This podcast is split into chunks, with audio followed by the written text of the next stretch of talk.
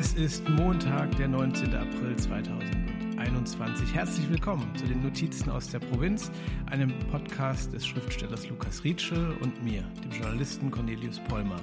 Wir schauen jede Woche auf die hinteren Seiten von Zeitungen, Webseiten und wollen dort nachlesen, was im Schatten großer Schlagzeilen in der deutschen und in der weltweiten Provinz so passiert. Und unser Oberthema heute, lieber Lukas, ist mhm. Tatütata, beziehungsweise Kriminalität.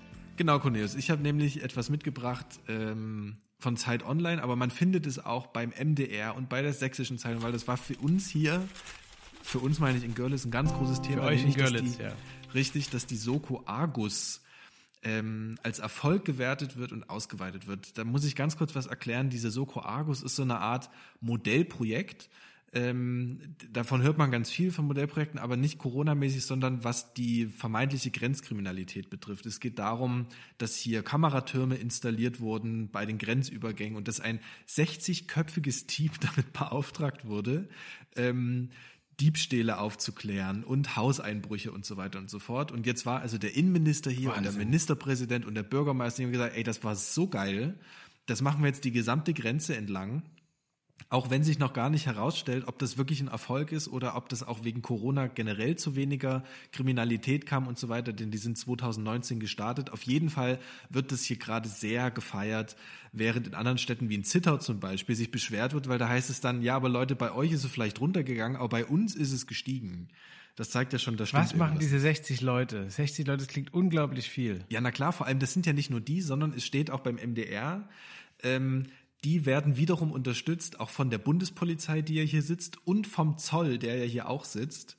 Ähm, also ir irgendwie gucken die sich die ganze Zeit Kamerabilder an und also halten bei allem, Autos. Bei allem Respekt, so viel ja. zu klauen gibt's bei euch jetzt nun auch nicht. Äh, ja, eben. Und wie darf ich mir das vorstellen, Lukas? Also ich kenne Görlitz ja ein bisschen so als, als Puppenstadt äh, und ein bisschen lieblich und ein bisschen ruhig. Und jetzt erzählst du mir was von irgendwie äh, Kameras überall und 60 Polizisten. Ist das so so kurz vor Minority Report und und, und äh, ja, was, was ist da los? Also man, man muss da glaube ich schon, deswegen habe ich das mitgebracht, weil das übergeordnete Thema ist, ist, dass, glaube ich, zumindest ist es so mein Eindruck, dass die CDU ganz dringend dieses Thema Sicherheit wieder positiv besetzen will für sich. Also zeigen will, da kommen wir her, da gehen wir hin, das ist unser Kernthema, da setzen wir drauf. Und es wurde ja, ich weiß nicht, ob du es mitbekommen hast, vor, ich glaube, zwei Jahren oder einem Jahr das neue Polizeigesetz verabschiedet, wo auch schon so eine Klausel drin ist, nämlich, dass in dieser Zone 30 Kilometer von der Grenze abwärts ähm, die, die Polizei ohne Grund dich auch kontrollieren darf und so eine Späße. Also ja.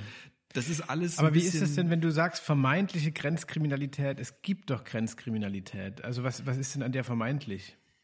Naja, der Punkt ist, dass da verschiedene, also Statistiken gehen auseinander. Man sagt auch, generell ist einfach die Kriminalität hoch hier in der Gegend. Das yeah. sind aber dann, wenn sie mal aufgeklärt sind, nicht Polen, wie man das vermuten würde oder wie das auch die mhm, CDU mhm. vermeintlich ne, da so ein bisschen suggeriert mit ihrer Grenzkriminalität. Das ist ja ein Wort, was auch politisch sehr geprägt ist, sondern das sind ja. dann eben die Deutschen, die das hier machen. Bei mir wurde auch im Keller eingebrochen. Das waren Deutsche, die waren drogenabhängig, die haben sich da noch umgezogen und meine meine alten Klamotten, die ich da eingelagert habe, noch angezogen und ihre ihre Cola. War kein Gewinn vermutlich. Ja. war für die, glaube ich, echt kein Gewinn. Ähm, und das sind, also ich kenne wirklich ganz viele was Leute. Was du in den Keller räumst, das ist so zum Verbrennen zu schade ein bisschen. Äh, ja, das sind halt so, das sind so Sachen, die ich wegräume, weil ich ja eigentlich noch nicht wegschmeißen will. Das ist so. Ja, und aber ist denn mit diesen Kameras und so verändert das auch das Leben, äh, weil Leute sich Dinge. im öffentlichen Raum nicht mehr gut fühlen oder? Also du musst dir das so vorstellen, vor den beiden Grenzübergängen stehen so zweieinhalb Meter große so aluminium-silberne Kameras, die sind in verschiedene yeah. Richtungen ausgerichtet, yeah. wie, wie diese Blitzertürme, weißt du, man kennt das ja so ein bisschen vielleicht yeah. von der Optik. Also auf jeder Seite steht dann so ein Teil, dann stehen die an allen Straßen, die noch von der Grenze wegführen. Also das ist schon sehr ausgerichtet auf alle, die von Polen kommen, über die Grenze kommen, die werden erstmal abgefilmt. Bevor mhm, mhm. ähm, das da war oder bevor die jetzt so ausgerichtet sind, wie sie ausgerichtet sind, haben die mal Richtung Polen auch gezeigt. Aber ich glaube, das war rechtlich yeah, nicht machbar. Yeah. Da haben sich, glaube ich, auch die, hat sich die polnische Seite dann auch beschwert, weil das ist ja, also mehr kannst du ja gar nicht suggerieren, von wo die, die Kriminalität ja, ja. dann kommt, weißt du. Und das ist auch, ach, es, es, ärgert mich so. Mir ist das, mir ist das letztes Jahr aufgefallen, ich war äh, vor einem Jahr bei dir in der Gegend, da war ja wegen Corona die Grenze wieder zugemacht mhm. worden. Und dann bin ich so die Grenze in Sachsen zu Tschechien und zu Polen abgereist und habe so eine Reportage drüber geschrieben. Und ich war einen Tag lang bei dir unterwegs und war mit der Bürgermeisterin der Gemeinde Neißeaue, die mhm, mhm, mal bekannt geworden ist, weil sie, glaube ich, bei der Bundestagswahl 2017 der, das Gebiet war mit dem höchsten Ergebnis für die AfD. Und ja. mit der Bürgermeisterin bin ich dann dort so ein bisschen rumgelaufen. Wir sind zur Grenze und wir sind zu so einem sogenannten kleinen Grenzübergang, mhm. also eine kleine, schmale Brücke, wo, glaube ich, nur so Fahrräder und sie sagte, ab und zu hechtet bei jemand mit der Vespa drüber, aber auch das wird schon nicht gern gesehen. Auto passt dort erst recht nicht hin. Und wir gingen da drauf und auf der polnischen Seite stand so ein kleiner Polo. Sah mhm. völlig ungefährlich aus, wie so ein, wie so ein junges Panda-Baby oder so. Und dann gehen wir auf die Brücke, sind auf der Mitte der Brücke und auf einmal springen die Türen dieses Polos auf. Vier mhm. Polizisten mit Maschinengewehren Nein. wirklich vor der Brust äh, äh, hechten da raus und laufen uns auf der Brücke entgegen. Und ähm, ich habe wirklich wie so ein Vollidiot, ich habe erstmal meine Arme hochgenommen, so, so meine, ich ergebe mich. Und dann ist mir auch sofort bewusst geworden, wie, wie brutal es ist, wenn du keinen, in dem Fall, also ich habe kein Polnisch gesprochen, so ich wusste auch mhm, gar nicht, was ich mhm. sagen soll. Die Bürgermeisterin konnte aber ein paar Brocken und sie hat dann Birmit Schneisseauer oder irgend sowas gesagt, dass sie ah, okay. Bürgermeisterin ist. Ja. Und dann haben wir mit denen ein total nettes Gespräch, so mit, mit viereinhalb Sprachen äh, über sieben Minuten gehabt. Mhm. Und da ist mir wieder bewusst geworden, Lukas, Stichwort Grenzkriminalität, wie, wie weit weg das Thema Grenze für mich ja. Auch, auch in der Heimatregion gerückt war. Ich finde es einfach unglaublich, wie, also die, die Polizeipräsenz ist schon extrem hoch und ich glaube, die ist auch im Zuge dieses Polizeigesetzes und jetzt dieser Argus nochmal erhöht worden. Also es kommt regelmäßig vor, das war vor allem, also auch vor Corona, ähm, dass mir immer mal, wenn ich so abends von Freunden nach Hause gelaufen bin, da hielt dann so ein Mannschaftsbus neben mir und ja. wirklich so, so, so ein äh, Mercedes-Transporter und da hüpfen dann sechs Polizisten raus und wollen erstmal deine, deine Daten haben und so. Und das passiert relativ regelmäßig. Und ich habe, ich meine, das muss man auch sagen, ich habe Freunde, mit denen ich Fußball spiele, die ähm, äh, das sind People of Color, die werden noch viel häufiger angehalten, einfach nur weil sie sich im ja. Bahnhof aufhalten. Das kennt man auch aus anderen Städten, aber hier ist die Polizeipräsenz so hoch, dass es, äh, es ist sehr wahrscheinlich, dass das einem passiert hier. Also wenn, wenn wir das Thema Racial Profiling mal rausnehmen, das ja, das ist ja nochmal was Thema, ganz anderes, na klar. Aber was anderes und was mich nämlich interessieren würde, wenn wir dieses Thema mal rausnehmen, ist, mh, jetzt kannst du ja sagen, mich nervt es und äh, das mhm. stört mich in meinem Alltag. Argumentiert das wird ja, ja immer gar nicht so seitens dolle. derer, die es machen, ähm, es erhöht das Sicherheitsgefühl der Leute. Ja. Hältst du es für vorstellbar, dass das stimmt, auch wenn es für dich persönlich nicht stimmt? Also ich, das ist, glaube ich, die, die Hauptaufgabe generell von dieser Argus, so sind die gestartet, dieses ähm, subjektive Sicherheitsgefühl und Empfinden, dass das wieder hochgedreht wird. Aber yeah. ich, ich habe manchmal den Eindruck, dass in dem Moment, wo mehr Polizei auftaucht, es eher ins Gegenteil umschlägt. Also dass du dich eigentlich unsicherer fühlst. Das heißt, da wird dann eine Spirale angestoßen, die nur zu weiterer Polizei eigentlich führen kann. Also letztlich musste man sagen, ich, ich fühle mich immer noch unsicher von denen, also drehen wir das hoch und das passiert ja jetzt auch. Also das ist die Meldung hinter dieser, hinter der Meldung, dass dieses Argus-Team mit diesen Beamten, das wird also aufge, das wird noch erhöht. Da kommen noch mehr Kameras und zwar auch an anderen Orten, damit sich das noch ja. weiter verlagert. Ähm, es, es scheint irgendwas zu helfen. Vielleicht, vielleicht geht es aber auch hier nur um eine politische Maßnahme. Ich hatte es vorhin schon mal angesprochen, die AfD besetzt das hier sehr stark für sich, dieses Thema Sicherheit, Grenzsicherheit, auch Grenzkriminalität. Das passt denen ja total gut in den Kram mit Grenzen schließen und die Ausländer sind das Problem. Und ich habe häufig leider den Eindruck, dass die CDU das vor allem macht, wieder für so eine Symbolpolitik. Ähm, gerade unter dem derzeitigen Transparenzhinweis, Transparenzhinweis an der Stelle äh, im hm. Gegensatz zu mir man muss es einmal sagen, gehörst du einer Partei an, Lukas, der SPD. Ich will das nicht problematisieren, ja. ich will es auch nicht thematisieren, aber ich, man ja. soll es vielleicht mal kurz gesagt haben. Ähm, weil mir, mir geht es so, wirklich, ich habe die Frage auch deswegen gestellt, hm, ich finde, also ich bin schon irgendwie so, so äh, obrigkeitsskeptisch, mhm. aber ich finde es schon irgendwie manchmal gut, wenn ich so Polizei irgendwo sehe, weil das bei mir sowas triggert wie, naja, zu einem funktionierenden Gemeinwesen gehört ein Krankenwagen, der irgendwie fahrbereit irgendwo steht, eine Feuerwehr Total, und auch eine Polizei. Und was ich nicht ganz verstehe, ist äh, auch in, in vermeintlich liberalen Kreisen, dass es teilweise so ein so einen grundständigen Hass gibt auf, auf mhm. Polizei. Und mhm. ich weiß, dass gerade die sächsische Polizei strukturell irre viele Probleme hat. Und Total, ich weiß, ja, dass die politische Führung ja. der Polizei in Sachsen eine Katastrophe ist. Aber mhm. diesen grundständigen Hass gegenüber Polizisten. Das kann ich auch nicht verstehen. Also ich bin da voll bei dir. Es, es braucht ja, ähm, es braucht ja eine Art von Gewalt ist, ist das falsche Wort, aber es ist ja eine öffentliche Durchführung von Recht oder auch Überprüfung des ja. Rechts und so weiter.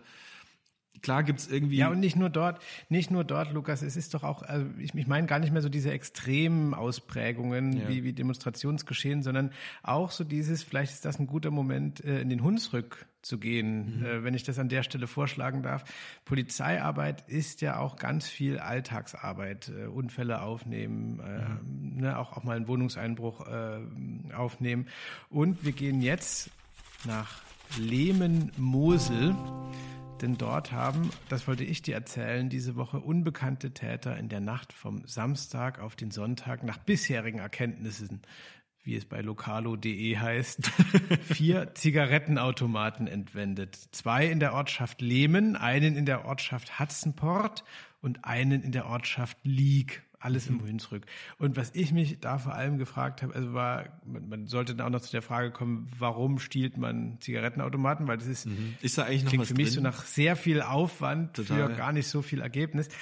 Und was ich mich gefragt habe, also wieso gibt es denn überhaupt in diesen in so Nestern noch Zigarettenautomaten? Gibt es den mal eben Zigaretten holen Automaten, wie ihn Udo Jürgens beschrieben hat? Gibt es den denn wirklich noch? Die waren zu meiner Kindheit schon versifft und waren ja, irgendwie so auch, alte Bananenschalen im Ausgabefach. Ist, äh, also die haben auch immer so ein so ein ähm, so ein Raucherlungenbraun äh, und, yeah, und schwitzen yeah. irgendwie auch so komisch, zumindest in meiner Erinnerung. Ich, ich weiß nicht, ich, ich kann mir nicht vorstellen, dass überhaupt noch was drin ist, dass die noch befüllt werden. Also ich, ich, hier zumindest kann ich dir sagen, hier kauft man halt Zigaretten in Polen, da sind wir wieder beim, beim Thema, da gehen ja, die Leute halt ja. rüber und holen sich ihre Sind die noch immer günstiger? Das ist noch so. Natürlich, Cornelius, alles. Ja. Äh, tanken, Rauchst Baumarkt. du noch, Lukas? Nee, ich rauche nicht mehr weil die ich EU ja auch hat die so Mentholzigaretten verboten und deswegen habe ich das eingestellt. Ich dachte, das wäre ein ja, guter da, da leiden, da leiden noch andere führende Schriftsteller der Nation äh, drunter.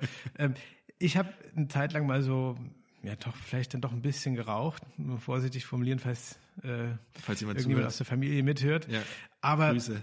das erste Mal von 413 Mal, wo ich aufhören wollte, war, glaube ich, als ich so, ich musste irgendeinen Text schreiben, war früh um sechs aufgestanden und habe dann mehrere Minuten lang in meiner Wohnung so 50 Cent und Euro Münzen zusammengekramt, um wirklich in so einem nasskalten Regen ja. früh um 6.20 Uhr an so einem Automaten diese Münzen da reinzuzittern und mir dort so ein Päckchen rauszuholen und das ist so erniedrigend rückblickend. Ich, also ich, ich schäme mich jetzt selbst, das zu erzählen. Oh, ich finde auch, wenn du, wenn du so in also Kiosk also gehst, das, das hat noch was, da kannst du zumindest dir auch noch eine Zeitung irgendwie unter den Arm klemmen, dann hat es schon wieder was Intellektuelles, aber in so einem Zigarettenautomaten, ich, also vielleicht. Na, ich finde find ja. die Bandbreite des Rauchens so krass. Also Rauchen hat manchmal ja eine totale Gravitas, ja. Also wenn mhm. du in so einer Jazzbar bist irgendwie und, und äh, schwere Dinge emotional zu verarbeiten hast und dann hast du so einen Drink und eine Zigarette und es gibt einen Lichtkegel, dann ist das äh, alles mhm. sehr, sehr stimmig.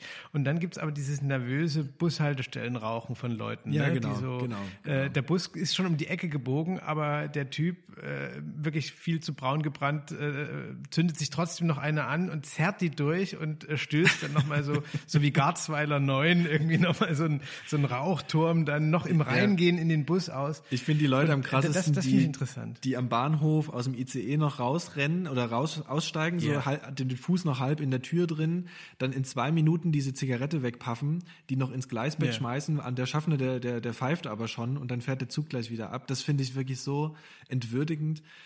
Ähm, ich weiß gar nicht, wie sowas dann aufgeklärt wird. Oder ich, was ich mir vorstelle, die haben dann diese vier Automaten zu Hause, die müssen die dann ja auch knacken irgendwie. Das ist wahrscheinlich gar nicht das Problem.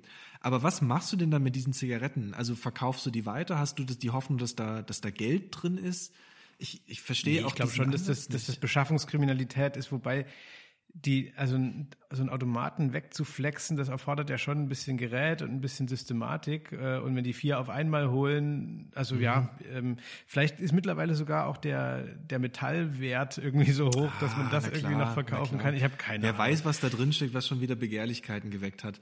Aber um, um das ja. nochmal aufzugreifen, das ist natürlich, wenn, wenn du da jetzt als, als Polizist hinkommst, als, äh, hinkommst, als Polizistin das irgendwie aufklärst, Ähm, und selbst, also auch solche Sachen wie, wie ein Wohnungseinbruch, Diebstahl, was auch immer, das ist schon auch ein, ein Service, finde ich. Also diese Menschen sind für mich yeah. äh, die, die ersten, mit denen ich in Kontakt trete, was das Recht betrifft. Und dann habe ich häufig yeah. einfach ein gutes yeah. Gefühl, wenn die auch freundlich zu mir sind, wenn die irgendwie interessiert sind an der Sache und wenn das nicht so Schränke sind, die das, ähm, die so ganz unterkühlt das aufnehmen.